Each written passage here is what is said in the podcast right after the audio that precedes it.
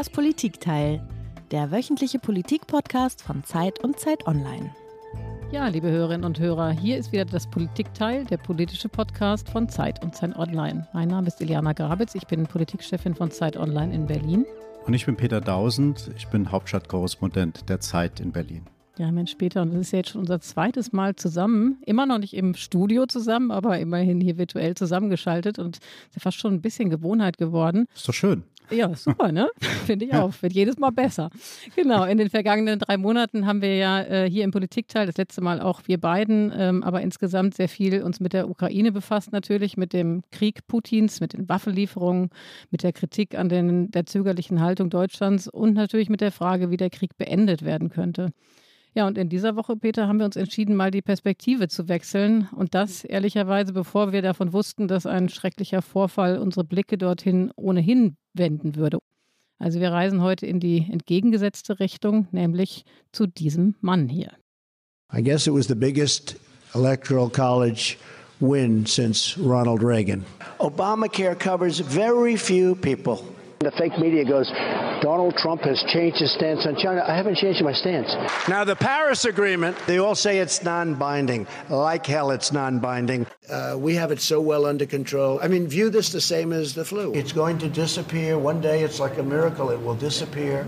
It's all a phony deal, this whole impeachment scam, to try to undermine the 2020 election. We have in all swing states major infractions or outright fraud. Joe Biden can't be president. Ich weiß nicht, wie dir es geht, aber ich realisiere, wenn ich ihm hier so zuhöre, das war natürlich Donald Trump, alle werden das auch so verstanden haben, dann realisiere ich, wie lange ich das eigentlich nicht gehört habe und wie gut es eigentlich tat. Er hat natürlich gesprochen über Corona, das angeblich sei wie eine Grippe. Er hat über den angeblich gestohlenen Wahlsieg gesprochen und alles Mögliche. Was geht dir denn so durch den Kopf, wenn du das so anhörst? Naja, mir geht ziemlich viel, viel, durch den Kopf, wenn ich das höre. Äh, zum Beispiel, dass wir jetzt die Perspektive wechseln von Ost nach West, dass die Lügen aber mitmarschieren, ja, dass es nur andere Lügen sind als die, wie die wir in den letzten Wochen gehört haben. Mir geht natürlich, wenn man jetzt äh, Schlagwort USA hört, durch den Kopf dieser, was du schon angedeutet hast, dieser Amoklauf an einer äh, Grundschule in Texas, wo mindestens 15 Kinder und zwei Erwachsene getötet wurden. Mir geht durch den Kopf, dass in einem Land etwas grundsätzlich schief laufen muss, wenn es immer wieder zu solchen Vorkommnissen kommt, ohne dass das nachhaltige Konsequenzen hat. Und mir geht natürlich durch den Kopf äh, die Frage, die uns heute hier jetzt in der nächsten Stunde beschäftigen wird, nämlich, kann es denn wirklich sein, dass Donald Trump zurückkommt? Kann es sein, dass er 2024 wiedergewählt wird? Wir laufen ja gerade auf die Midterm-Elections zu. Das sind die Halbzeitwahlen, wenn man so will, in den USA.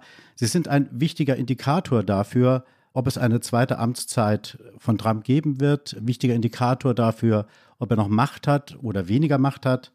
Und wir schauen jetzt alle sehr gespannt dahin. Ja, das stimmt. Und äh, ich weiß nicht, wie dir es geht, aber ich bin manchmal ehrlicherweise total überrascht. Es ist ja gerade mal anderthalb Jahre her, dass Joe Biden gewählt wurde. Und ähm, damals dachte ich, ich glaube, wie viele in Europa, vielleicht auch du, und ich habe es natürlich gehofft, dass die Ära Donald Trump jetzt wirklich vorbei sein würde. Und dann war ja nun Joe Biden angetreten mit dem Versprechen, das gespaltene Land zu versöhnen. Also er sprach damals davon, er wollte das Land heilen. Offenbar ist dem nicht ganz so, was ja auch dieser Amoklauf zeigt und die Debatte über die Waffen, wo es ja sehr unterschiedliche Positionen gibt. So wollen wir uns heute fragen, wie gespalten sind die USA eigentlich heute noch? Also inwiefern ist es Joe Biden gelungen, zu heilen oder nicht zu heilen? Und woran lag es, dass es ihm wahrscheinlich nicht so gut gelungen ist? Womit punktet Trump? Und was ich mich ganz persönlich frage und hoffe, dass wir da nachher ein bisschen Informationen dazu bekommen, ist, wie kann er überhaupt Politik machen, wo ja sein Hauptpolitikkanal, nämlich Twitter, ihm verschlossen ist? Und natürlich die Frage, die du ja auch schon aufgeworfen hast, wie wahrscheinlich ist es, dass er tatsächlich Präsident wird und gibt es was, was das eigentlich auch noch verhindern kann? Naja, das sind ja viele Fragen. Also, und wir können uns umso glücklicher schätzen, dass wir heute jemanden bei uns haben als Gast, der all diese Fragen beantworten kann. Wir haben Amrei Kohn heute bei uns zu Gast. Sie ist seit einem Jahr die USA-Korrespondentin der Zeit. Und Amrei hat ja vom Deutschen Reporterpreis bis zum Henry-Nannen-Preis alle Journalistenpreise bereits gewonnen, die Iliana und ich erst noch gewinnen werden. Und seit rund einem Jahr, wie gesagt, ist Amrei jetzt in Washington stationiert, aber sie ist da nicht so ganz fest, sondern sie reist auch viel durchs Land, erkundet das Land, schreibt große Reportagen und sie ist auch jetzt wieder unterwegs. Also schön, dass du bei uns bist, äh, Amrei. Und wo erwischen wir dich denn gerade? Erstmal hallo, hallo Iliana und hallo Peter. Äh, ihr erwischt mich gerade in Texas. Ja, und du hast uns auch ein Geräusch mitgebracht, wie eigentlich all unsere Gäste. Du warst ja auch schon mal zu Gast hier im Politikteil. Ein Geräusch also, das uns zum heutigen Thema hinführen soll. Pioing. Okay, das musst du erklären. Pioing, habe ich verstanden.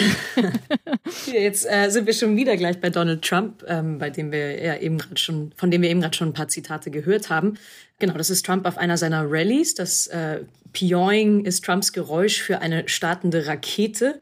Und er will damit letztendlich äh, sagen, wie die Kandidaten, die, die er in den republikanischen Vorwahlen, die jetzt gerade stattfinden, wie diese äh, Kandidaten, die er unterstützt, quasi Pioing in die, in die Höhe schießen und äh, wie ihre Umfragewerte durch die Decke gehen.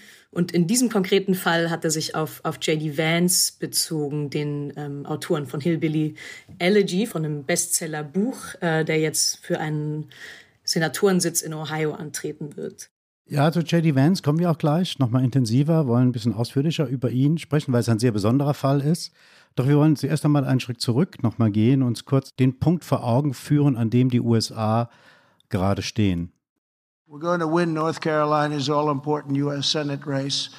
And we're going to lay the groundwork for making sure that Republicans once again carry the great state of North Carolina It's a whopping amount, even in big money politics. Close to a million dollars a week, according to the Washington Post. That is how fast donations are pouring in for the man who lost the last presidential election and has yet to declare he's in the next one. The 2022 Conservative Political Action Conference ended today with former President Donald Trump emerging as a as conference goers' clear favorite to capture the 2024 Republican presidential nomination. Former President Donald Trump held a huge election-style rally in Florence, Arizona on Saturday where he repeated his election lies and embraced some of the most radical Republicans in the state, in the country, in fact. Former President Donald Trump's power as a GOP kingmaker is being put to the test tonight. Can he still swing tight races? Von Hilliard is in Ohio for the start of a contentious midterm primary season. But I do believe that 2024 will be even more important. This is the year we are going to take back the House, we are going to take back the Senate, and we are going to take back America. This is so important. Das ist ja eigentlich so ein bisschen erstaunlich. Ich habe es ja eben schon gesagt, es ist ja gerade anderthalb Jahre her, dass eben Joe Biden als 46. Präsident der Vereinigten Staaten vereidigt wurde. Und so nach äh, deutschem Gefühl oder Gefühl hierzulande äh, würde man sich jetzt zu diesem Zeitpunkt noch nicht unbedingt wieder Gedanken darüber machen, wer der nächste Präsident wird. Das ist aber in Amerika offenkundig der Fall und das hat natürlich mit den Eigenheiten des US-Wahlsystems zu tun. Jetzt ist das wahrscheinlich nicht jedem, der jetzt uns hier gerade zuhört, ein Begriff. Kannst du uns vielleicht in ein paar Worten erklären, Amrei, worüber ganz genau bei den Midterm-Elections im November entschieden wird, warum wir jetzt darüber sprechen und warum uns das eben jetzt schon interessiert? Ja, also ich glaube vielleicht einmal vorab, die Amerikaner sind natürlich auch besessen von der Frage davon, wer wird der nächste Präsident. Ich erinnere mich noch im November hier gewesen zu sein und sozusagen, es hat ein paar Tage gedauert, bis die Stimmen ausgezählt waren und Biden Präsident war und es ging sofort die Frage los, und wer wird der Nächste? Das heißt, äh, sozusagen, man fängt vier Jahre vor der Wahl an, schon wieder darüber zu debattieren, wer es bei der nächsten Wahl wird. Die Midterms finden ähm, alle zwei Jahre statt, also äh, alle vier Jahre letztendlich, ähm, sozusagen immer zwei Jahre nach der Präsidentschaftswahl. Und das sind die großen Zwischenwahlen, wo ein Drittel der Senatoren neu gewählt wird und alle Kongressabgeordneten aus dem Repräsentantenhaus neu gewählt werden. Und gleichzeitig finden Wahlen statt auf, auf lokaler Ebene. Also Gouverneure werden teilweise neu gewählt, ähm, andere Staatsbeamte werden neu gewählt. Und genau, die finden immer auf der Hälfte quasi der Amtsperiode statt. Und jetzt gerade finden die Primaries dazu statt, also die parteiinternen Vorwahlen, wo wiederum jede Partei entscheidet, welchen Kandidaten sie ins Rennen schicken wird. Äh, das findet jetzt seit ein paar Wochen jede Woche statt. Es wird ja immer dienstags gewählt. Gestern wurde in fünf Bundesstaaten gewählt und darum, darum geht es jetzt gerade zur Zeit. Ja, genau. Also und äh, Donald Trump hat ja rund 130 Kandidaten bei diesen unterschiedlichen Wahlen sich rausgepickt und öffentlich erklärt, äh, die möchte er unterstützen, möchte, dass sie ins Amt gewählt werden. Was zeichnet denn all die Männer und Frauen aus, die jetzt im Namen von Trump Karriere machen sollen? Was verbindet sie? Was, was ist das Gemeinsame oder wenn man so will, was ist das Suchprofil von Trump? Was müssen die mitbringen? Vor allem Loyalität müssen sie mitbringen. Also ich glaube, es geht darum, ähm, ja, Trump testet quasi gerade, wie viel Macht er eigentlich noch hat. Er hat noch nicht ganz offiziell angekündigt, dass er 2024 wieder antreten werden will, aber alles deutet darauf hin. Und in seiner eigenen Partei liegt er sehr weit vorne in den Umfragewerten. Das heißt, wenn jetzt sozusagen die Entscheidung fallen würde, wäre es sehr wahrscheinlich, dass er derjenige Präsident wäre, der ins Rennen gehen würde für die Republikaner oder Präsidentschaftskandidat. Und ähm, ja, man hat das Gefühl, er ist jetzt schon dabei, sich so ein Netz aufzubauen, in das er dann hinterher fallen könnte, wenn er Präsident werden sollte. Ein Netz quasi von Loyalisten. Und in einigen Bundesstaaten ist es tatsächlich so, dass sich die, die Republikaner bei den Vorwahlen richtig darum kloppen, wer seine Unterstützung bekommt. Also das nennt man in den USA das Endorsement. Das ist quasi letztendlich äh, sozusagen, welchem Kandidaten wird sich Trump widmen und alle rennen darum, seine Aufmerksamkeit zu kriegen und von ihm das Endorsement zu kriegen. Und aus europäischer Sicht ähm, ist das ja eigentlich auch das unglaublich, ne? dass man, dass es keine Gegenbewegung gibt oder gibt es die in den Republikanern, also Republikaner, die tatsächlich eben sich nicht weismachen lassen wollen, dass die Wahl gestohlen wurde. Das ist ja eine wesentliche Botschaft, mit denen auch häufig geworben wird, ne? von den Unterstützern Trumps. Exakt. Also ich glaube, niemand, der sagt, die Wahl wurde nicht gestohlen, wird ein Endorsement von Trump bekommen in der Republikanischen Partei. Und es ist erschreckend, wie klein der Widerstand gegen Trump ist. Also hinter dem Rücken und off the record erzählen einem wahnsinnig viele Republikaner, wie schrecklich sie Trump finden und dass sie das nicht länger aushalten. Aber es gibt tatsächlich vielleicht ein Dutzend Republikaner, die aktiv oder politisch aktiv sind und in Ämtern sind, die tatsächlich gegen ihn aufstehen. Also es gibt, man kann die letztendlich an, an, an zwei Händen abzählen. Ne? Es gibt im unter den Kongressabgeordneten gibt's Adam Kinsinger und es gibt Liz Cheney und dann gibt's vielleicht zwei Senatoren, die aufstehen gegen ihn. Aber es sind sehr wenige. Ähm, ja, unter der Hand sind es viele Leute, die sich öffentlich gegen ihn aussprechen, sind sehr wenige. Ich glaube aus Sorge davor, dass sie ohne seine Unterstützung ihre Macht verlieren werden. Und es ist natürlich auch nicht angenehm. Ich habe im, im Januar einen Staatsbeamten in Arizona getroffen, so eine Art Bezirkswahlleiter, was hier auch eine politische Position ist, in die man gewählt werden muss. Und der ist Mitte 30 und der wird beschimpft, der bekommt Anrufe, der bekommt täglich Drohmails. Auf Veranstaltungen wird er ausgebuht. Ich meine, das ist kein besonders schöner Job. Warum soll man das machen? Also letztendlich klar, um die, um die Demokratie zu retten. Aber wer will das in Kauf nehmen? Ja, aber bei den Primaries, die ja jetzt gerade laufen, über die wir ja auch reden, das ist ja Anlass für unser Gespräch heute ja auch, da sieht es ja zum Teil so aus, dass Trump nicht überall erfolgreich ist. Es gibt ja auch bestimmte Staaten, in denen er seine Kandidaten nicht durchbringen kann. Wie fällt denn deine Zwischenbilanz aus bisher von diesen Primaries?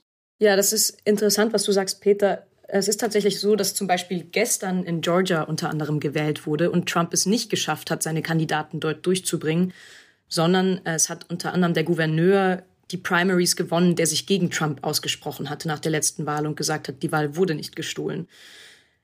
Ich habe das Gefühl, dass in den Bundesstaaten, in denen Trump ohnehin gewonnen hat, mit ein paar Prozentpunkten oder auch mit, mit einem großen Abstand, dass es in, sich in diesen Bundesstaaten noch weiter radikalisiert hat, also in Bundesstaaten wie Ohio. Und in Bundesstaaten, in denen es sehr knapp war, also Swing States wie beispielsweise Georgia oder Pennsylvania, dass Trumps Kandidaten es da sehr schwer haben. Mhm. Und insgesamt, was würdest du sagen? Also, wie steht es um die Macht Trumps innerhalb der Republikaner? Also, jetzt auch im Vergleich zu dem Ende seiner Amtszeit vielleicht, wächst seine Macht oder schrumpft sie? Oder ist es in etwa auf dem Niveau eben zum Ende seiner Amtszeit? Es gibt diese sehr erschreckende Umfragezahl. Wenn man republikanische Wähler fragt, äh, wie viele von ihnen denn glauben, dass die Wahl gestohlen worden sei, ist das eine wachsende Zahl. Und inzwischen sagen zwei Drittel glauben, die Wahl sei gestohlen worden. Das heißt, es, es spricht dafür, dass Trumps Macht irgendwie nicht nachgelassen hat. Ich glaube, wir hatten alle nach der Wahl irgendwie dieses Gefühl von Erleichterung und ähm, juhu, dieser Trump-Spuk ist vorbei.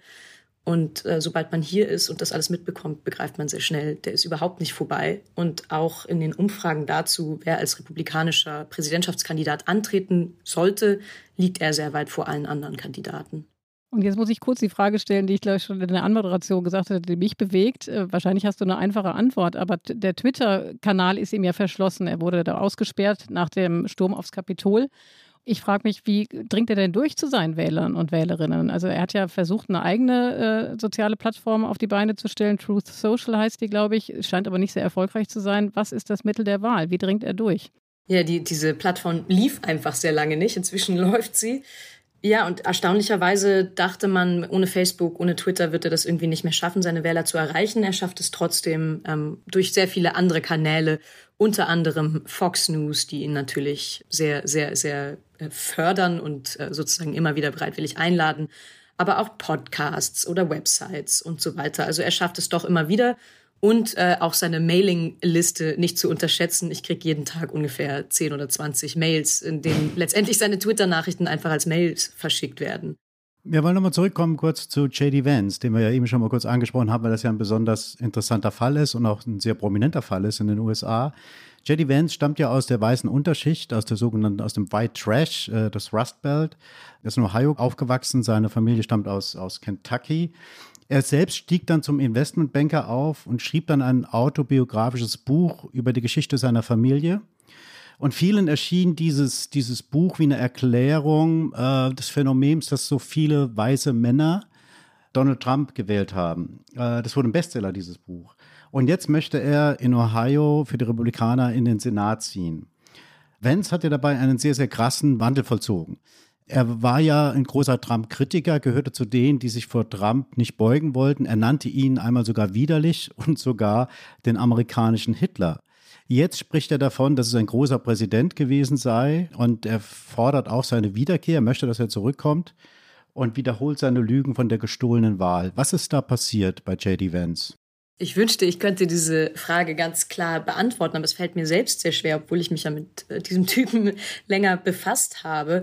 Ich war damals selbst ein großer Fan von seinem Buch und ähm, es war ja quasi das Buch, was den Trump-ferneren Menschen, vielleicht auch den Trump-Wähler erklärt hat und Sympathien für diesen Wähler hervorgebracht hat. Und gleichzeitig war natürlich, glaube ich, lag die Stärke des Buches auch darin, dass er sich umgekehrt hinterher, aber auch im Buch gefühlt von Trump distanziert hat. Hm. Und ich, ich kann es mir selbst nicht ganz erklären, weil dieser Typ natürlich eigentlich extrem klug ist. Ich glaube, was ich noch nicht ganz begriffen habe, ist, glaubt er das wirklich selbst oder macht er das, um an die Macht zu kommen, weil er weiß, er kann nur mit Trumps Endorsement die Macht gewinnen, was ja letztendlich eine Wette war, die für ihn bisher aufgegangen ist. Er ist jetzt derjenige, der, der als, als Kandidat antreten wird. Ja, glaubst du denn, dass er, wenn er die Unterstützung nicht gehabt hätte, ich meine, er ist ja ein sehr bekannter Mann in den USA, äh, hätte er Chancen gehabt, äh, das Ticket zu bekommen für die Republikaner oder nicht? Nein, also ich glaube, das kann man sehr deutlich sehen. Ab dem Moment, wo Trump ihn unterstützt hat, ist er tatsächlich Pioing von Platz drei mhm. oder vier auf Platz eins gerutscht der republikanischen Kandidaten für den Senatssitz. Und seine Chancen jetzt wirklich dann auch gewählt zu werden im Wettstreit gegen den demokratischen Bewerber, wie sieht das aus in Ohio? Ist das ein sicherer Platz für ihn oder wird es eng? Trump hat sowohl bei der Wahl 2020 als auch bei der Wahl 2016 mit acht Prozentpunkten vorne gelegen in Ohio, was natürlich dafür spricht, dass er die besseren Chancen hat für den Senatssitz als der, als der demokratische Kandidat, der antritt, der aber selbst auch ein sehr interessanter Kandidat ist, ähm, der sich eher als ein, ein konservativer Arbeiter gibt und nicht so sehr auf der Seite der sogenannten woken Demokraten ist. Bei der Promotion von JD Vance hat ja auch der Peter Thiel eine große Rolle gespielt. Wir erinnern uns, der Mann aus dem Silicon Valley, dieser Tech-Milliardär, der Gründer von PayPal unter anderem und äh, der ja auch dafür bekannt ist, dass er eine große Vorliebe für autoritäre Strukturen hat. Derjenige, der Peter Thiel, hat also mehrere Millionen Dollar in die Kampagne von Vance gesteckt. Und ähm, erklär mal, welche Rolle spielt er im System des Trumpismus? Ja, Peter Thiel ist äh, auf jeden Fall eine sehr interessante Figur. Zum einen hat er ja erstmal Trump selbst unterstützt, sehr groß. Er ist, glaube ich, jetzt sogar ausgestiegen, hat sich zurückgezogen. Er ist auch im Vorstand von Facebook und mit der Ansage, er möchte sich jetzt mehr dem, dem Wahlkampf widmen und der Wiederwahl von Donald Trump.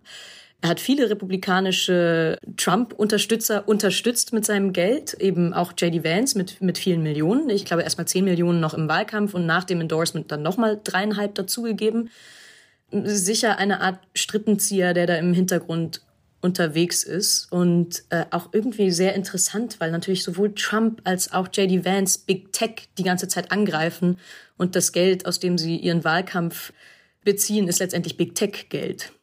Die Leute, die Trump äh, unterstützen in ihrem Wahlkampf, das sind ja Politiker, die permanent ja auch diese Lüge von der gestohlenen Wahl wiederholen. Das ist ja etwas, was natürlich bei so einer Veranstaltung die Stimmung hochpeitschen kann, ganz klar. Aber gleichzeitig reicht es ja als politische Aussage eigentlich nicht wirklich aus, um halt gewählt zu werden. Auf welche Inhalte setzen denn äh, die Trumpisten? Äh, womit wollen sie punkten und womit können sie auch punkten? Ja, also sicher an Orten wie Ohio, wo viele Arbeitsplätze abgewandert sind, ähm, sucht man den Schuldigen dafür, dass die Arbeitsplätze abgewandert sind. Zum einen die Globalisierung als, als Grund dafür, zum anderen auch die, die, die, die Migranten, die offenen Grenzen, also alles, was Populisten letztendlich benutzen, um, um, um Stimmung zu machen, also Angst und indem man sich einzelne Gruppen raussucht, die man, die man dafür äh, schuldig macht. Was man ja nicht versteht, was ich persönlich nicht verstehe, diese vielen Lügen, von denen wir ja ein paar gehört haben zu Beginn äh, der Sendung ne, von Trump, also was Corona angeht, wo er das ja im Grunde genommen bagatellisiert hat und äh, die amerikanische Gesellschaft die Schulden, äh, die, die Folgen davon wirklich zu spüren bekommen hat. Ne? Also das Land ist in, auch in eine Wirtschaftskrise gestürzt. Dann hat sein Kurs zu so einer internationalen Isolation geführt. Spielt das für die Leute, die ihn jetzt unterstützen, überhaupt gar keine Rolle? Die Angst davor, eben in der Hinsicht nochmal wieder einen Rückschritt zu machen? Oder haben die das vielleicht nie als Rückschritt empfunden? Ich glaube, dass es sozusagen auf einer ganz anderen Ebene die Leute anspricht, auf einer viel emotionaleren Ebene, ähm, auf einer viel simpleren, auf einer viel weniger komplexen Ebene spricht er diese Leute an und er, er, er gibt ihnen das Gefühl, sie zu sehen, er gibt ihnen das Gefühl, einer von ihnen zu sein, er spricht so, wie sie, er sozusagen redet gegen das angepasste Washington, er ist gegen das Establishment, obwohl er natürlich total Teil des Establishments ist, aber er schafft es auf dieser emotionalen Ebene, die Menschen mitzunehmen und ich war jetzt auf mehreren dieser Trump-Rallies, die Leute lieben ihn nach wie vor, da kommen Zehntausende hin.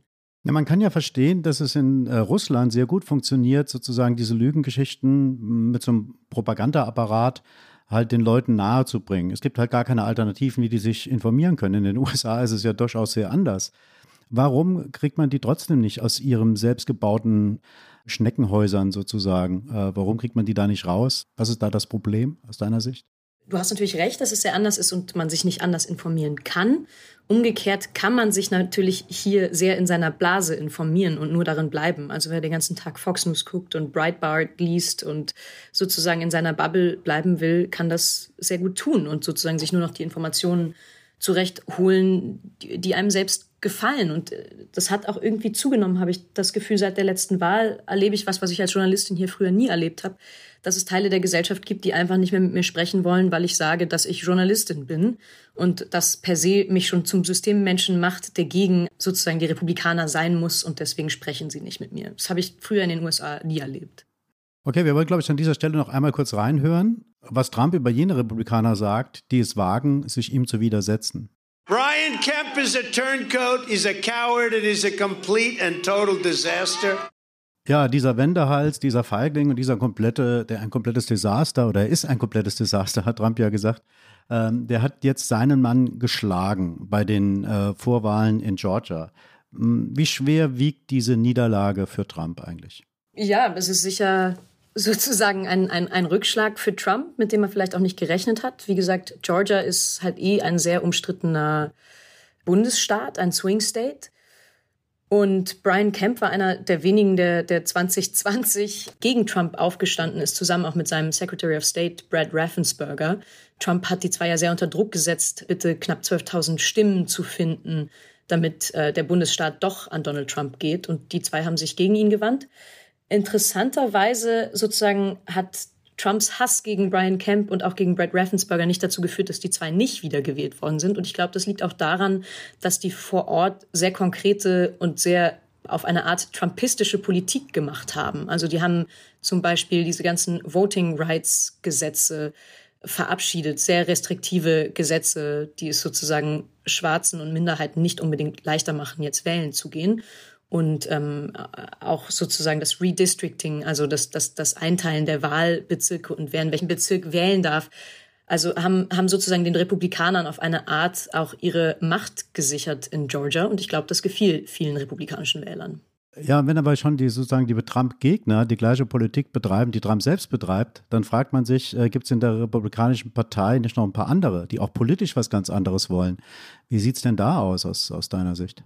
Ja, es gibt sicher noch ein paar, die, die das versuchen. Also äh, sozusagen öffentlich sehr wenige, die da, da für die Demokratie aufstehen. Liz Cheney, Adam Kinzinger, ich habe sie vorhin schon kurz erwähnt. Ja. Äh, erwähnt. Ähm, wir haben auch die Senatoren Lisa Murkowski aus, aus Alaska und Mitt Romney aus Utah, die sozusagen an das demokratische System noch glauben, wenn man so will.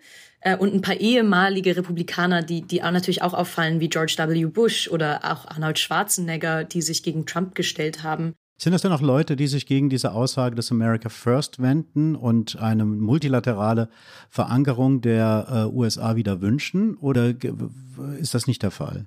Ja, ich glaube sozusagen, es gibt diese alten Republikaner und auch die, die, die jungen, neueren Republikaner, die sozusagen immer noch daran glauben, sozusagen an den Liberalismus glauben und an die freien und offenen Märkte. Und man hat natürlich eine sehr klare Spaltung auch innerhalb der Republikanischen Partei.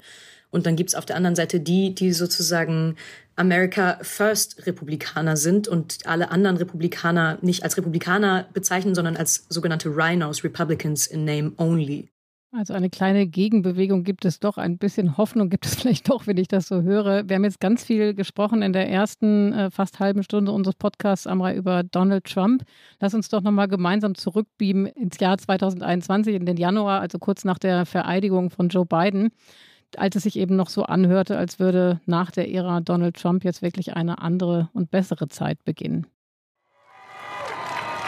The Bible tells us to everything there is a season. a time to build, a time to reap, and a time to sow, and a time to heal. This is the time to heal in America. Ich weiß nicht, wie es euch geht, aber also ich kriege Gänsehaut, wenn ich das höre, weil ich damals tatsächlich so wahnsinnig viel Hoffnung damit verknüpft habe. Äh, ich bin nicht da drüben, wir sind nicht da drüben in Amerika. Amrei, du bist vor Ort ähm, und seit einem Jahr, äh, seit über einem Jahr, glaube ich, in den Vereinigten Staaten unterwegs und bist, wie ja Peter gesagt hat, auch äh, sehr viel im Land unterwegs. Was für ein Land erlebst du denn da? Also wie hat sich das vielleicht auch verändert im Vergleich zu dem Zeitpunkt, als du erstmals dorthin gereist bist? Genau, ich bin jetzt seit ziemlich genau neun Monaten hier. Also seit einem Dreivierteljahr war natürlich vorher häufiger hier, auch zuletzt ähm, für die Wahl 2020. Und ja, was, wie soll ich das sagen? Es ist ähm, ein sehr erschreckendes Gefühl, irgendwie hier zu sein. Ich, ich glaube, ich hatte sozusagen dieses, dieses gleiche Erleichterungsgefühl, auch als ich zuletzt da war bei der Wahl, bevor ich dann wiederkam vor, vor neun Monaten, wo ich geschockt davon war, wie sehr dieses Gefühl und diese Hoffnung auf Heilung der Gesellschaft, wie sehr es das eigentlich gar nicht gibt hier im Land, sondern wie sehr die Spaltung weitergeht und der Hass nur größer wird und die Gräben nur größer werden. Kannst du erzählen? Hast du ein konkretes Beispiel, wo du sagst, wow, das war so einschneidend, da habe ich einfach tatsächlich selber gemerkt, wie groß die Spaltung ist? Ich glaube einfach schon, wenn man das Auto nimmt und Washington verlässt und rausfährt aufs Land, nach Virginia, nach West Virginia und die Flaggen sieht, Trump 2024. Oder egal, ob man mit Republikanern oder Demokraten in Washington spricht, dass es letztendlich keinen Konsens mehr gibt, keine, keine Lösung daraus ähm, und, und so eine Art Panik spürt, dass Leute eben die, die, die eigentlich sich früher als Republikaner gesehen haben, darüber nachdenken, das, das Land zu verlassen, ähm, dass sie sich teilweise Waffen zulegen, dass sie sich Pläne schmieden, wie sie ihre Familien rausholen können, wenn 2024 Trump wiedergewählt werden sollte oder mhm. wenn die Spaltung im Land ähm, weiter zunimmt. Und das sind halt irgendwie keine, keine Verrückten, die es ja in Amerika irgendwie eigentlich schon immer gab, sondern Leute, die Teil des Establishments sind, Leute, die im politischen Betrieb arbeiten. Ja, mir fällt gerade auch noch was ein, was also diese Spaltung, diese weitere Voranschreiten der Spaltung ganz gut äh, belegt. Das ist die Abtreibungsdebatte, die wir jetzt in den USA ja haben. Es ist ja wie ein Rückschritt in die, in die 70er Jahre oder in die Zeit davor, in die 60er Jahre eher. Was ist da gerade los? Genau, deswegen bin ich auch gerade in Texas unterwegs eigentlich. Äh, Roe v. Wade, es gibt ein Grundsatzurteil von 1973, das letztendlich ähm, in der Verfassung verankert, dass es ein Recht auf Abtreibung gibt bis zur Fetal Viability, also bis der, bis der Embryo quasi außerhalb des mütterlichen Körpers überleben kann alleine, also sprich bis zur 23., 24. Woche. Und dieses Grundsatzurteil soll jetzt wahrscheinlich überholt oder beziehungsweise wieder aufgehoben werden. Es gab diesen Supreme Court ähm, Leak. Es wurde ein Entwurf geleakt, den einer der, der Supreme Court Richter geschrieben hat und aus dem letztendlich hervorgeht, dass offenbar eine Mehrheit von, von mindestens fünf Richtern dafür ist, dieses Grundsatzurteil aufzuheben. Was bedeuten würde umgekehrt, dass jeder einzelne Bundesstaat sein eigenes Gesetz dafür machen kann, wie restriktiv er mit Abtreibung umgehen möchte? 26 Bundesstaaten haben quasi Gesetze bereit liegen, die dann ein sehr restriktives Abtreibungsgesetz haben werden. Sprich, entweder gar keine Abtreibung erlauben ab der Empfängnis oder vielleicht Abtreibung bis zu sechs Wochen erlauben. Und bei sechs Wochen muss man sagen, dass viele Frauen gar nicht merken, dass sie schwanger sind. Hm. Und mit der Folge, dass jetzt, äh, wird auch äh, Gegenstand einer Berichterstattung sein, dass Frauen jetzt nach Mexiko gehen, um dort abtreiben zu lassen. Das äh, ist doch auch vollkommen absurde Situation. Ja, es ist äh, irgendwie ein irrer Zufall, dass in derselben Woche, in der äh, ausgerechnet in Texas ein, ein Gesetz verabschiedet wurde, das Abtreibungen ab sechs Wochen äh, verbietet, auch im Fall von Inzest und Vergewaltigung. In derselben Woche hat Mexiko, das ja eigentlich all die Jahrzehnte ein sehr, sehr katholisches und äh, was Abtreibung angeht, sehr restriktives Land war, das Frauen in, in, ins Gefängnis gesteckt haben, die abgetrieben haben. Äh, ausgerechnet Mexiko hat ein gegenteiliges Gesetz quasi verabschiedet, das Abtreibungen erlaubt. Mhm. Jetzt kommt mal was aus der Abteilung Opa erzählt vom Krieg, ja. Also ich selbst war ja mal Austauschschüler in den USA. Das ist lange, lange, lange her. Es war in der Nähe von Boston. Und dann als Jungredakteur war ich als Burns-Stipendiat mal drei, für drei Monate in den USA. Und zwar in Alaska, in Anchorage und habe dort für die Anchorage Daily News ähm, gearbeitet. Eine sehr, sehr spannende Zeit und bin auch seitdem auch immer wieder mal durch die USA gereist. Was mich immer fasziniert hat an den USA war halt, dass es so auf der einen Seite so wahnsinnig große Unterschiede gibt, auch so ein so soziales Gefälle gibt, das sehr groß ist, viel größer ist als bei uns.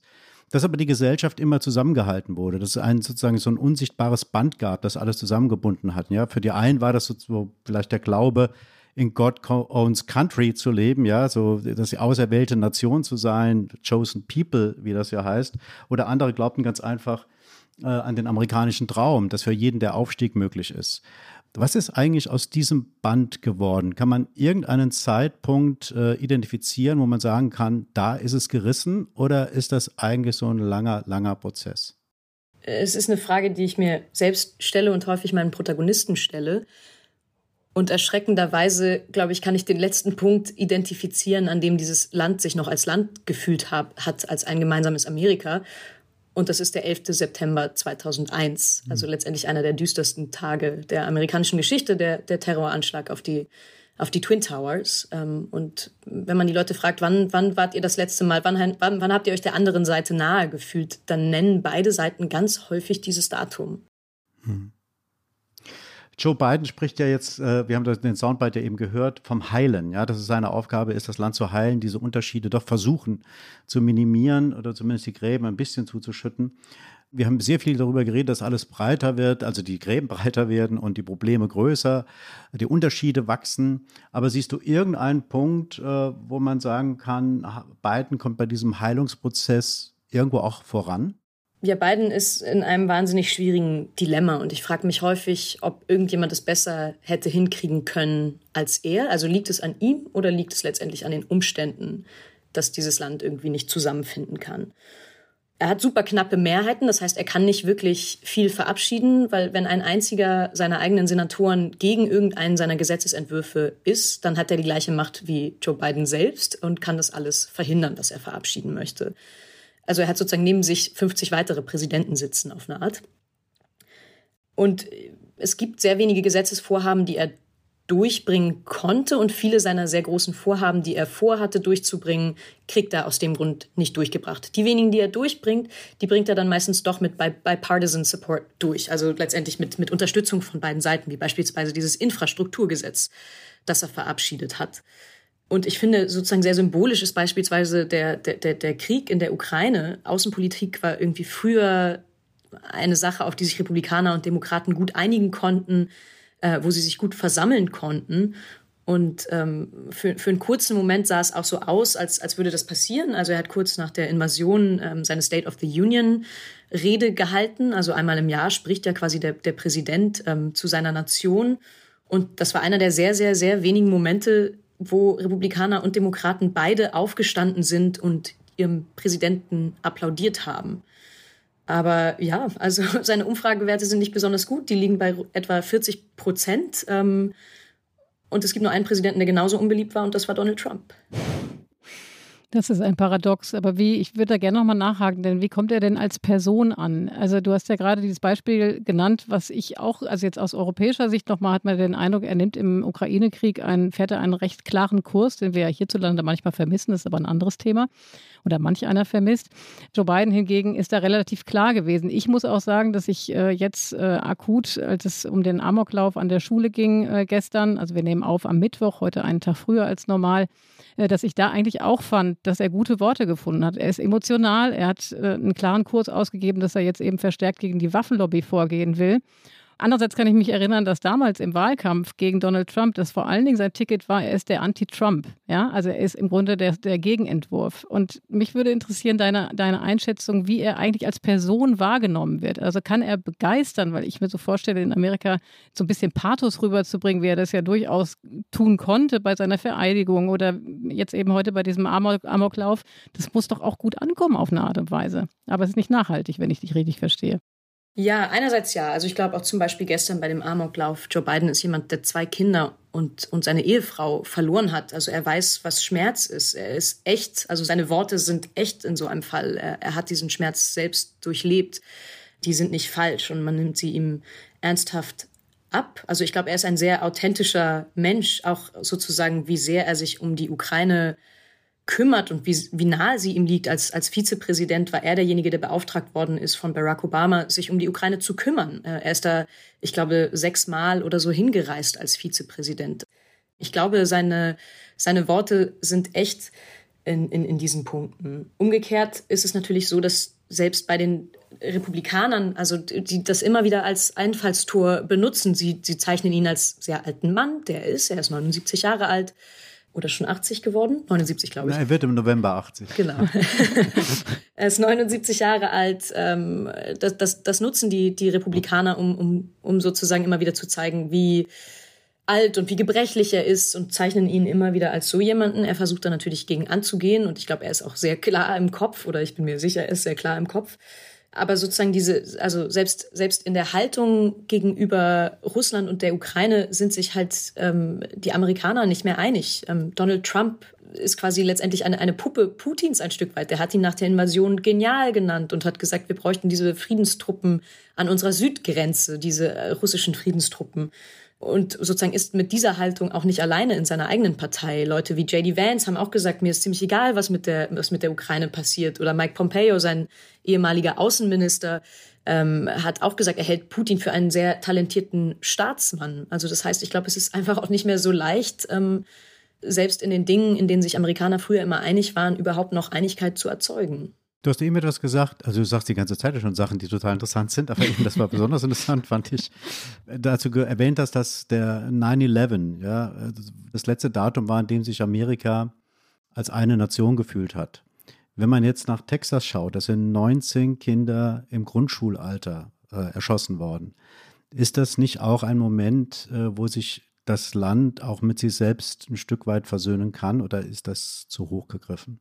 Ich glaube, man würde sich das irgendwie wünschen, dass in so einem Moment der tiefen Trauer ähm, sowas passiert. Aber es ist sozusagen die, die, diese Reflexe, die in Amerika seit Jahren losgehen, wenn es Mass-Shootings gibt, gehen auch jetzt wieder los. Dass die eine Seite sagt, ähm, die Waffen sind schuld und die andere Seite sagt, die Waffen haben nichts damit zu tun. Ich habe leider keine besonders große Hoffnung, dass dieses Schulmassaker dazu führen wird, dass, dass die Nation irgendwie näher zusammenfindet. Wenn man sich anguckt, was nach Sandy Hook vor zwölf Jahren passiert ist, dann hat es nicht dazu geführt, dass, dass es die Nation zusammengebracht hat, sondern hat eher dazu geführt, dass sich an Sandy Hook das gesagt wurde, das ist alles ausgedacht, ähm, das hat es nie gegeben, das Massaker, das macht man nur, damit man uns die Waffen wegnehmen kann und so weiter. Joe Biden, hast du eben gesagt, ist ja äh, zugegebenermaßen relativ alt, hat aber damals den äh, genialen oder wahrscheinlich auch nachvollziehbaren Schachzug gemacht, dass er sich eben Kamala Harris an seine Seite ge geholt hat. Also nicht nur eine Frau, die sehr viel jünger ist, sondern die eben auch die erste schwarze Vizepräsidentin ist. Aus meiner Sicht, aus europäischer Sicht wiederum, ähm, ist der Eindruck, sie ist ganz schön blass geblieben. Stimmt das? Also auch sie hatte ja eigentlich eine sehr fulminante Rede, an die ich mich sehr gut erinnere, damals gehalten bei der Vereidigung. Und ähm, das Gefühl hier ist, da ist nicht wahnsinnig viel hinterhergekommen, aber vielleicht tut man ihr Unrecht. Nein, es geht mir sehr ähnlich wie dir, Ileana, in der, in der Wahrnehmung, dass Kamala Harris sehr unsichtbar bleibt in ihrer Politik. Also ich glaube, der Job des Vizepräsidenten ist natürlich ohnehin oder der Vizepräsidentin ist ohnehin kein sehr dankbarer Job, um sehr sichtbar Politik machen zu können, weil man natürlich immer im Schatten seines Präsidenten auf eine Art steht. Ähm, aber ich glaube, bei, bei, bei Kamala ist es auch so, dass die Hoffnungen enorm groß waren. Da ist eine Frau, da ist eine schwarze Frau und auch vor allem aus europäischer Sicht, glaube ich, sehr viel Hoffnung da reingesteckt wurde, dass sie ganz viel bewegen kann. Ähm, und es hier sehr schwierig hat. Sicher einerseits auch mit den Themen, die sie bearbeitet. Ähm, also irgendwie sie hat die, die amerikanische Südgrenze, die schon immer ein sehr großes Krisenthema ist, als ihr, als ihr Thema bekommen, an dem sie sich abarbeiten soll. Und sie hat es irgendwie nicht geschafft, ähm, Worte zu hinterlassen, die irgendwie hängen bleiben. Und wenn man sich umfragt bei Demokraten, wie es denn so aussieht bei der nächsten Wahl, wer sind denn so die potenziellen Alternativen zu Biden, der dann 82 sein wird, oder fast 82 sein wird, ist kurz wenige Wochen vor seinem Geburtstag. Ich glaube, ist die größte Sorge auch bei Demokraten und auch bei Leuten, die für, für, für die Demokraten arbeiten, dass Kamala Harris antreten könnte als Präsidentschaftskandidatin. Lass uns doch da mal einhaken, sozusagen, wenn der Biden zu alt ist und Kamala Harris zu sehr enttäuscht hat, zumindest mal bisher. Auf welche Demokraten müssen wir denn schauen? Wo sind denn Hoffnungsträger für die Demokraten? Menschen, Männer oder Frauen, die 2024 auch das Zeug dazu hätten, gegen Trump zu gewinnen? Wo muss man hinschauen? In welches Bundesland, zu welchen Abgeordneten, wohin? Gute Frage, schwierige Frage. Ich glaube, sozusagen eine sehr interessante Kandidatin ist natürlich Stacey Abrams, die jetzt als Gouverneurin für Georgia antreten wird, die es geschafft hat, Georgia bei der letzten Wahl quasi zu einem blauen Bundesstaat zu machen. Also die es geschafft hat, so viele Wähler zu rekrutieren, dass, dass Georgia von einem republikanischen Bundesstaat zu einem demokratischen wurde. Sie ist sicher eine der, der Hoffnungsträgerinnen der Demokratischen Partei. Es gibt nach wie vor so ein paar, paar, paar junge Nachwuchshoffnungen wie, wie den Verkehrsminister Pete Buttigieg. Ähm. Der schon mal angetreten ist als Kandidat. Ja. Genau. Ja. Aber werden dies leichter haben als Biden? Ganz sicher nicht. Ähm, und sozusagen, es ist auch eine Option, dass Biden noch einmal antritt, ähm, auch wenn er dann sehr alt sein wird. Ja, dort Biden, hier März, das wird lustig. Ja, vor allem Biden gegen Trump. Trump ist ja auch nicht so wahnsinnig viel, viel jünger als, als Biden. Ja, stimmt. Also es könnte schon sein, dass wir dieses Duell noch einmal sehen werden. Werbung. Prime-Mitglieder hören das Politikteil bei Amazon Music ohne Werbung. Lade noch heute die Amazon Music App herunter. Amra, jetzt haben wir nach vorne geschaut, also uns Gedanken darüber gemacht, du hast uns äh, darauf aufmerksam gemacht, auf die Kandidaten oder Kandidatinnen, auf die man vielleicht schauen kann. Bevor wir jetzt im letzten Teil des Podcasts uns äh, vielleicht nochmal darüber unterhalten können, was eigentlich äh, ein Durchmarsch von Trump noch verhindern könnte. Ähm, noch einmal die Frage, in Richtung Biden. Was ist denn schiefgelaufen? Was hat er denn für Fehler begangen? Weil all das, was wir bisher besprochen haben, seine Person und so weiter, ne, da kann er nicht so richtig was dafür. Aber gibt es Dinge in seiner Amtszeit, die er einfach auch zu verantworten hat, die er hätte anders machen müssen? Ja, er ist ja nicht nur angetreten als derjenige Präsident, der das Land quasi wieder einen möchte. Er ist auch der, als derjenige angetreten, der gesagt hat, er wird die Pandemie beenden. Hat er sich natürlich ein sehr schwieriges Ziel gesetzt, aber es ist ihm natürlich leider nicht gelungen, weil die Corona-Pandemie bis heute anhält. Ähm, ich glaube, dass das trägt sicher dazu bei, dass seine Umfragewerte nicht besonders hoch sind und nicht besonders gut sind. Sicher gehört das Afghanistan-Debakel auch ein Stück weit dazu, der Abzug aus Afghanistan, der nicht besonders gut verlief und dann Dinge, die auch nicht wirklich in seiner Macht liegen. Also die Inflation ist enorm hoch, wie natürlich in Deutschland auch, in den USA sogar noch höher. Die Preise steigen für Lebensmittel, für Gebrauchtwaren, für Gas, einfach enorm hohe Preise. Und selbst wenn viel sehr gut läuft, auch wirtschaftlich, also die Arbeitslosenquote in den USA ist enorm niedrig, die Gehälter sind hochgegangen, kann das alles nicht überdecken, was der Wähler in seinem Portemonnaie spürt und vor allem der, der, der, der Wähler, der vielleicht nicht so viel Geld hat. Und ich glaube, dass das sehr zurückschlagen wird auf die Demokraten und auf beiden bei den Midterms. Hm, das ist natürlich eine Herausforderung, die immer noch größer werden wird, vermutlich, wenn es so weitergeht. Amrei, bevor wir zum letzten ähm, Block, wie wir es nennen, kommen ähm, und nochmal so ein bisschen in die Zukunft gucken, ist das, glaube ich, ein ganz guter Moment. Peter, was sagst du, dass wir hier mit unserer beliebten Rubrik Flop 5 kommen? Unbedingt, unbedingt. Unbedingt, oder? Genau.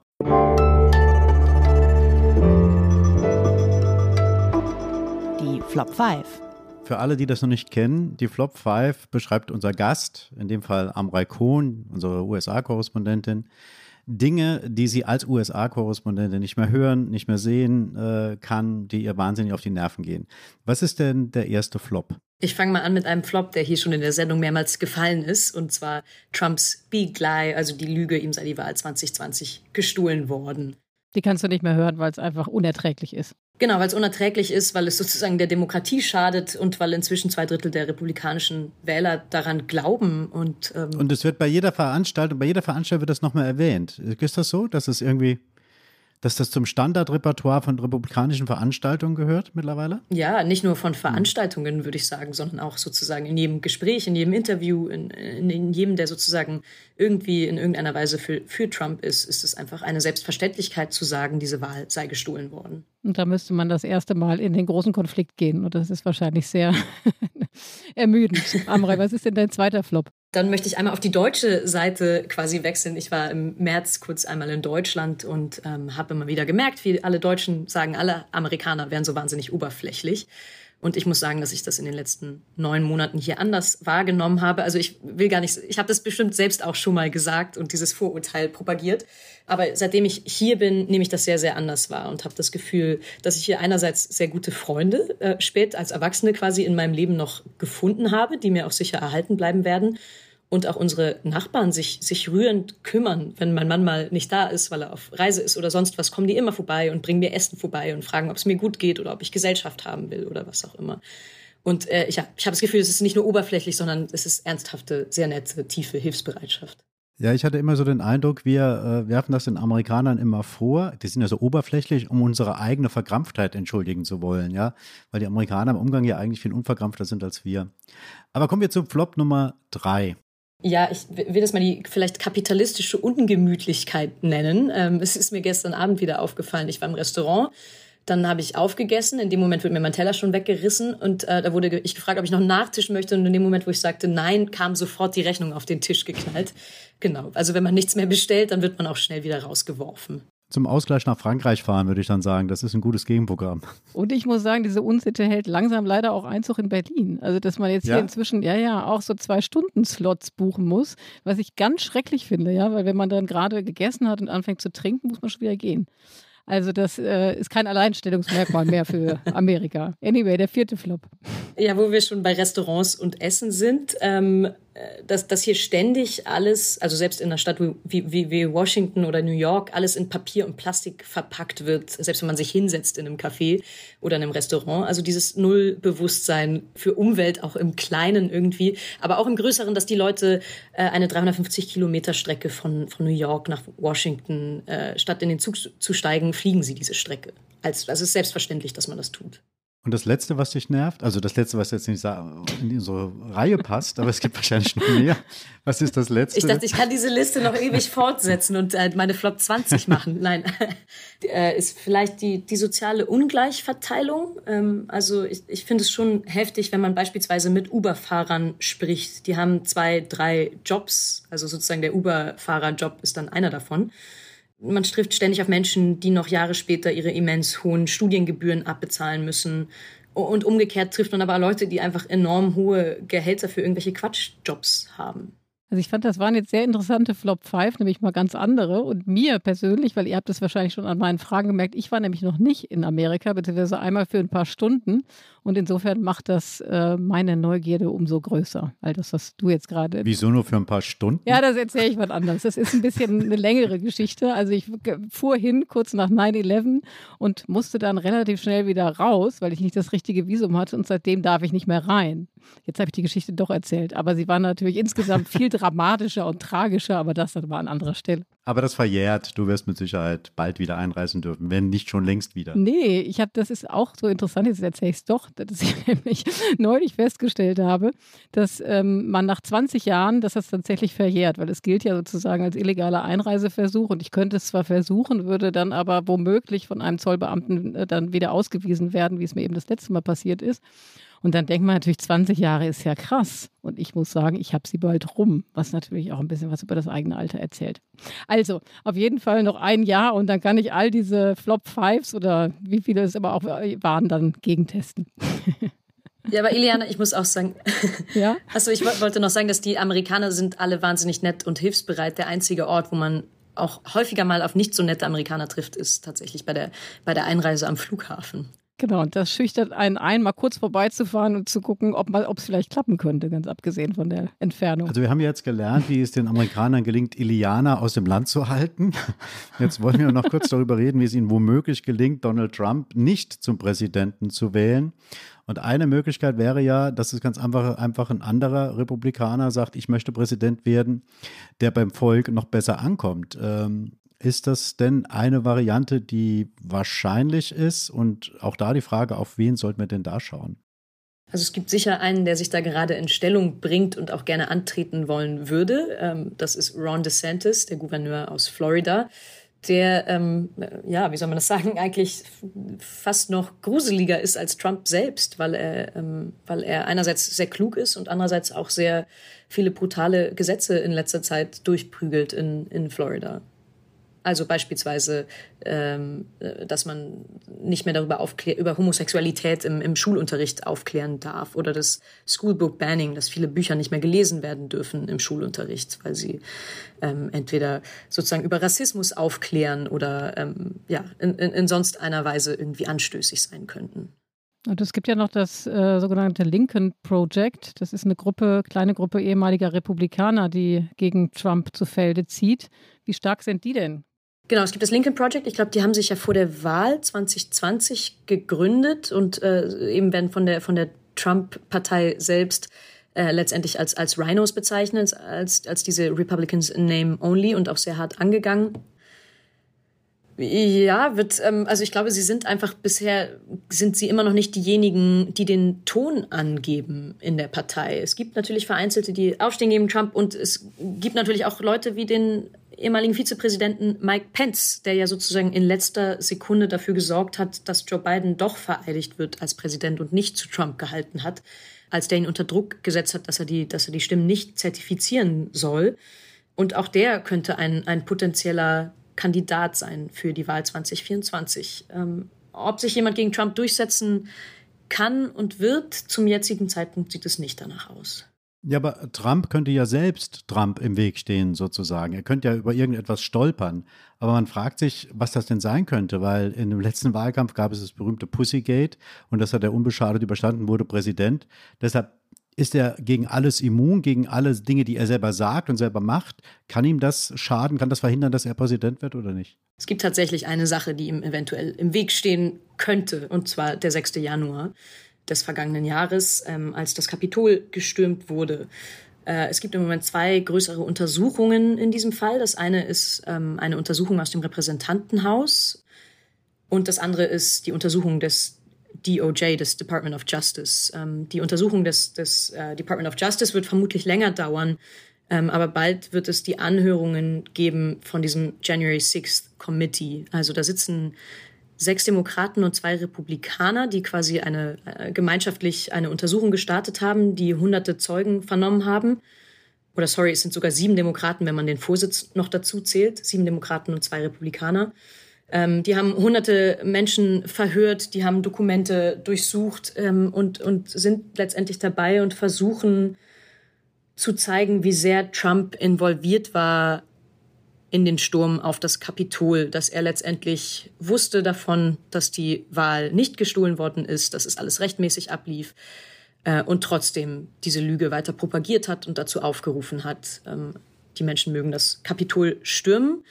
Und ab dem 9. Juni, also jetzt in knapp drei Wochen, zweieinhalb Wochen, gehen die Anhörungen los und man kann natürlich gespannt bleiben, was da alles rauskommen wird. Und ob es Trump, ob man Trump damit vielleicht rechtlich belangen können wird. Hast du eine Einschätzung, dass das äh, wirklich gefährlich werden könnte? Oder hat er so viele Juristen schon in Stellung gebracht, dass das äh, nicht viel bringen wird, dass er das gekonnt auskontert? Ja, also ich meine, ich bin eigentlich, eigentlich eh schon äh, sozusagen aus der Vergangenheit erschreckt über wie viele, also wie viel Trump machen kann und trotzdem immer wieder davonkommt. In, in, insofern ist meine Hoffnung da so ein bisschen gedämpft. Ähm, es ist natürlich trotzdem wahnsinnig wichtig, dass diese Arbeit stattfindet und dass das aufgeklärt wird. Ich glaube sozusagen, es wird nur einem noch mal mehr verdeutlichen, was man ohnehin schon ahnt, dass er natürlich das alles sehr wissentlich gemacht hat und auch sehr genussvoll diesem Sturm aufs Kapitol letztendlich zugeschaut hat.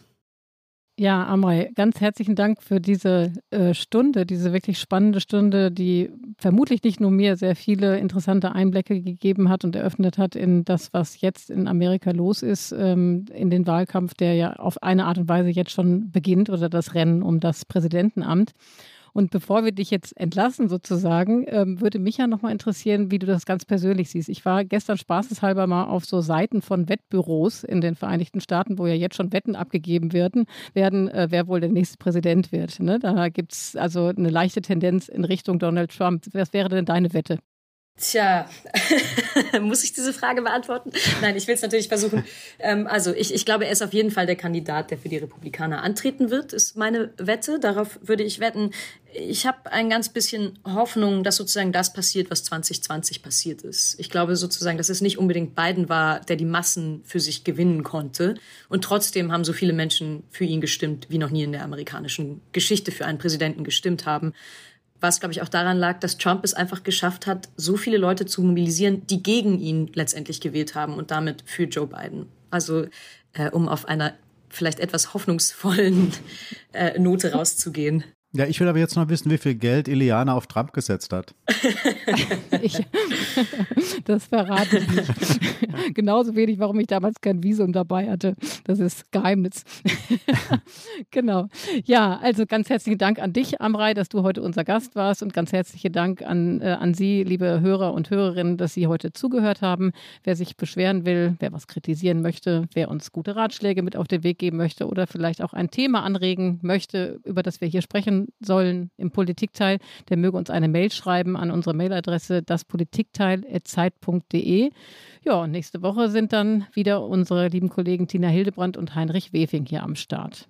Ja, und wir dürfen jetzt noch ein Podcast-Festival ankündigen. Es findet statt am 11. Juni, live on stage im Radialsystem in Berlin-Friedrichshain. Los geht's vormittags, also früh aufstehen ist schon mal angesagt. Das Politik Teil ist dabei mit einem Überraschungsgast. Das ist die gute Nachricht, dass wir dabei sind. Und äh, dass wir einen Überraschungsgast haben, ist auch eine gute Nachricht. Es gibt aber auch eine nicht so gute Nachricht und die lautet, dass leider schon fast alles ausverkauft ist. und es nur das ist noch. ein Downer jetzt, Peter. ja, es gibt aber noch ein paar Restkarten. Also wer wirklich äh, Interesse hat, das werden wahrscheinlich viele sein, äh, die können sich beeilen, dann sind sie mit dabei. Und falls nicht, kann man das genau natürlich auch äh, live im Stream verfolgen. Und wir haben uns ja sowieso alle daran gewohnt, wie heute auch wieder hier, dass wir uns via Bildschirm nur noch begegnen. Und ganz zum Schluss möchten wir uns noch bedanken. Und das darf aber jetzt wieder Iliana machen. Das mache ich total gerne. Also natürlich bei unseren Paten bei Zeit Online, Pia und Ole dann unserem äh, Team bei den Pool Artists und bei Carlotta Wald, die äh, uns regelmäßig hier unterstützt bei der Recherche und eben die tollen O-Töne hier zusammengesucht hat und last not least natürlich bei dir am Rai. Und du bekommst, ich glaube, du kennst das Prozedere schon, du bekommst natürlich auch ein kleines Geschenk. Ich wow. hoffe, das letzte hat dich überhaupt erreicht. Das müssen wir jetzt noch mal testen. Denn vor, ich gehe davon aus, dass das letzte Mal du eine Tasse versprochen bekommen hast. ich habe sie nie bekommen. Oh Mann. Das, das war ja bei unseren Kollegen sehr unzuverlässig. Also wir werden dafür sorgen, dass das nach Washington kommt. Und es wird noch besser, ne? weil es ist nämlich jetzt der Coffee-to-go-Becher am Rai. Also du hast dann im Idealfall Fall zwei verschiedene Politikteiltassen. Fantastisch. Das ist toll, ne? Genau. Ganz, ganz, ganz, ganz vielen Dank. Und Ileana, ähm, ich hoffe, wenn ich da zwei habe, dann äh, kannst du mich in den USA besuchen, dann gebe ich dir eine ab. Oh, das wäre so toll. Äh, falls du nicht reinkommst, dann äh, teile ich sie mit Peter. okay. Ich dachte, dann würdest du mich da rausfischen bei den Grenzen. nein, nein. Äh, ganz, ganz vielen Dank an euch beide. Und wenn ihr beide kommt, dann kriegt ihr jeder eine und ich nehme diesen Coffee-to-go-Becher, der noch vor mir steht. Deal. Deal. Machen wir so. Genau. Bis bald. Bis bald dir, Amrei, und bis bald, liebe Zuhörer. Tschüss.